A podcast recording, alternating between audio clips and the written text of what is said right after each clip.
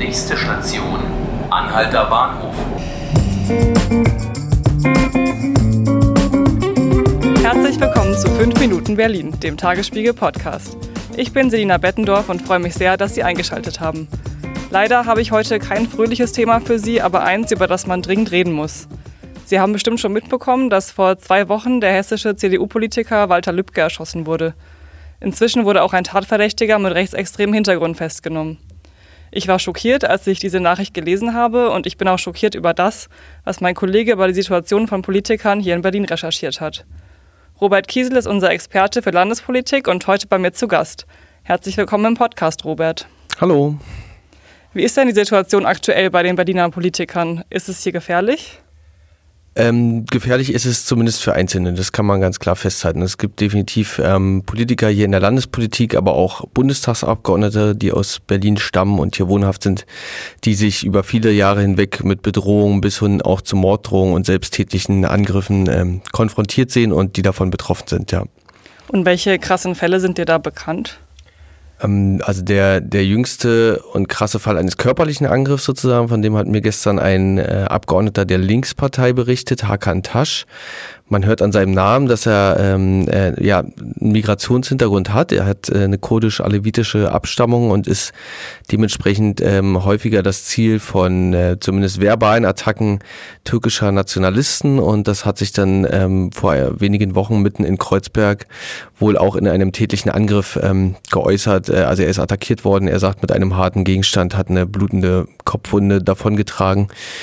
Ähm, das äh, passiert eher seltener, dass es wirklich körperliche Angriffe gibt. Was es sehr häufig gibt, sind ähm, Morddrohungen, die über soziale Netzwerke ausgesprochen werden. Und genau solchen Fall hatten äh, nicht wir, sondern die, die Linkspolitikerin Anne Helm, auch Mitglied des Abgeordnetenhauses, wiederum erst vor wenigen Tagen, dass sie also eine Morddrohung in ihrem Postfach gefunden hat. Oh je.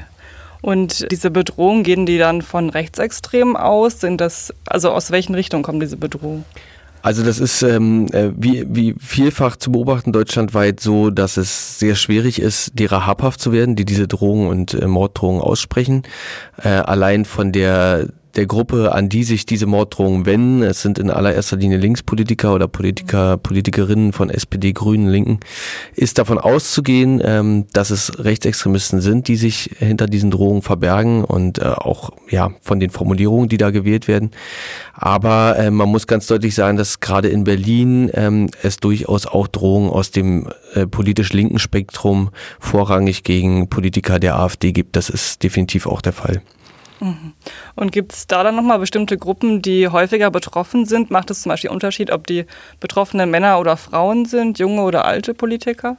Also ich habe jetzt in den vergangenen Tagen mit, mit vielen Politikern und Politikerinnen gesprochen, die hier in Berlin davon betroffen sind und man kann zumindest sagen, dass äh, Frauen ähm, ich will nicht sagen, dass sie häufiger betroffen sind, aber wenn sie betroffen sind, dann sind sie auch betroffen, weil sie Frauen sind. Sie werden also auch wegen des Frauseins äh, bedroht oder äh, beleidigt als Frauen, herabgewürdigt, möglicherweise äh, auch als das leichtere Opfer wahrgenommen. Ähm, das berichteten mir alle betroffenen Politikerinnen äh, durch die Bank weg, von vom Abgeordnetenhaus bis hin zu Renate Künast aus dem Bundestag, dass sie sehr häufig auch Opfer sexueller Gewalt werden, verbal. Also vor allem übers Internet, oder? Übers Internet, über Mails, über anonyme Anrufe, teilweise auch bei öffentlichen Terminen, wo sie dann attackiert werden, verbal. Ähm, eigentlich die, die ganze Bandbreite, wobei übers Internet es natürlich am einfachsten ist, weil, weil das da anonym passiert. Und was können die dagegen machen? Die können die Polizei entscheiden, die können ähm, ja letzten Endes vielleicht auch so ein bisschen auf den Schutz der Öffentlichkeit hoffen, den sie natürlich, also die sie natürlich genießen als Person des öffentlichen Lebens. Ähm, und ähm, ja, sie im wahrsten Sinne äh, vielleicht ein dickes Fell wachsen lassen, wie man das ja zum Beispiel bei Frau Kühners halt auch schon über Jahre hinweg äh, verfolgen kann. Sie hat das, glaube ich, auch in einem, in einem Buch ähm, verarbeitet, sozusagen ihre Erlebnisse. Aber natürlich müssen sie sich letzten Endes dann auch, wenn es in dem Bereich des Strafbaren geht, auf Polizei und Staatsanwaltschaft verlassen können. Hm. Eine, die betroffen ist, ist Frau Chebli in Berlin und ihre Familie möchte, dass sie ihren Twitter-Account löscht. Warum macht sie das nicht? Äh, weil sie sagt, das wäre genau das, was diese Leute, die diese Attacken reiten, äh, erreichen wollen. Die wollen eben, dass sich Leute, die sich klar positionieren nach außen, ähm, ähm, zurückziehen, Angst bekommen Und äh, ja, letzten Endes aufhören, diese aus Sicht der Urheber ich weiß nicht, wie man das nennen will, äh, unangenehmen Wahrheiten wie auch immer aussprechen und, und eben laut sind. Die Leute wollen die klein machen und äh, genau das will Frau Chebli eben, ja, also diesen Weg will sie nicht gehen, allen Widerständen zum Trotz. Mhm. Und eigentlich sollten sich Sicherheitsbehörden um den Schutz der Politiker kümmern. Funktioniert das? Das äh, ist einfach sehr schwierig. Das muss man, muss man dann auch ganz ehrlich so sagen. Es ist, es ist unheimlich schwer, Bedrohungen, Morddrohungen zu verhindern und es ist ungleich schwerer, äh, die Urheber dieser Drohungen ausfindig zu machen. Es gibt in der Tat ähm, Politikerinnen und Politiker hier in Berlin, die unter Polizeischutz stehen. Ähm, es gibt auch Objektschutz, das heißt, dass bestimmte Wohnungen oder äh, Privatadressen regelmäßig von Streifen angefahren werden. Das gibt es. Aber ich glaube, wir sind uns alle einig, äh, verhindern, äh, hundertprozentig verhindern kann man die Angriffe dadurch nicht. Uns wird auch schon gefordert, dass Mitglieder vom Abgeordnetenhaus beim Betreten des Parlaments kontrolliert werden. Was ist da der Hintergrund? Das bezieht sich ganz dezidiert auf einen äh, Abgeordneten von 160 im Abgeordnetenhaus. Das ist der AfD-Politiker ähm, Ronald Leser, der auch Sprecher seiner Fraktion ist.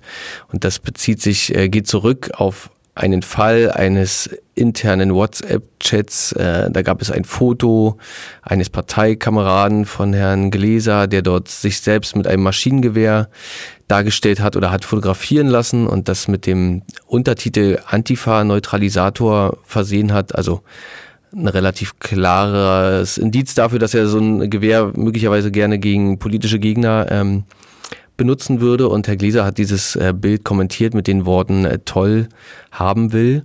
Also seine mindestens mal Zustimmung äh, dazu ausgedrückt und das wiederum hat ein Politiker der Grünen zum Anlass genommen zu fordern, dass Herr Gläser, der diese ähm, scheinbare Affinität zu Waffen besitzt ähm, und und möglicherweise auch die Benutzung dieser Waffen ähm, in der politischen Auseinandersetzung gutiert, den doch beim Betreten des Abgeordnetenhauses zu kontrollieren. Mhm. War das mit den Morddrohungen immer schon so schlimm oder war das früher schlimmer? Ist es jetzt schlimmer?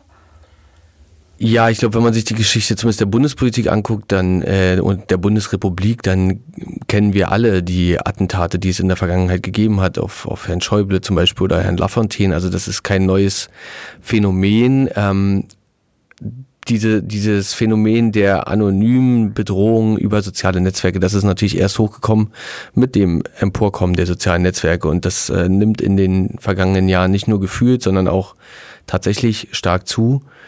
Und ja, ich, ich glaube, es ist kein neues Thema, das kennen wir alle schon lange. Es, äh, aus dem Schutz der Anonymität heraus lässt sich sowas deutlich, deutlich leichter formulieren und äh, adressieren als persönlich auf der Straße. Mhm. Ja, hoffen wir, dass sich diese Situation bald verbessert. Liebe Hörerinnen und Hörer, das war's von uns zum Thema Sicherheit der Berliner Lokalpolitiker. Vielen Dank, lieber Robert, dass du uns von diesem Thema berichtet hast. Sehr gerne. Das war 5 Minuten Berlin, der Podcast des Tagesspiegels. Ich bin Selina Bettendorf. Vielen Dank fürs Zuhören und einen guten Start ins Wochenende.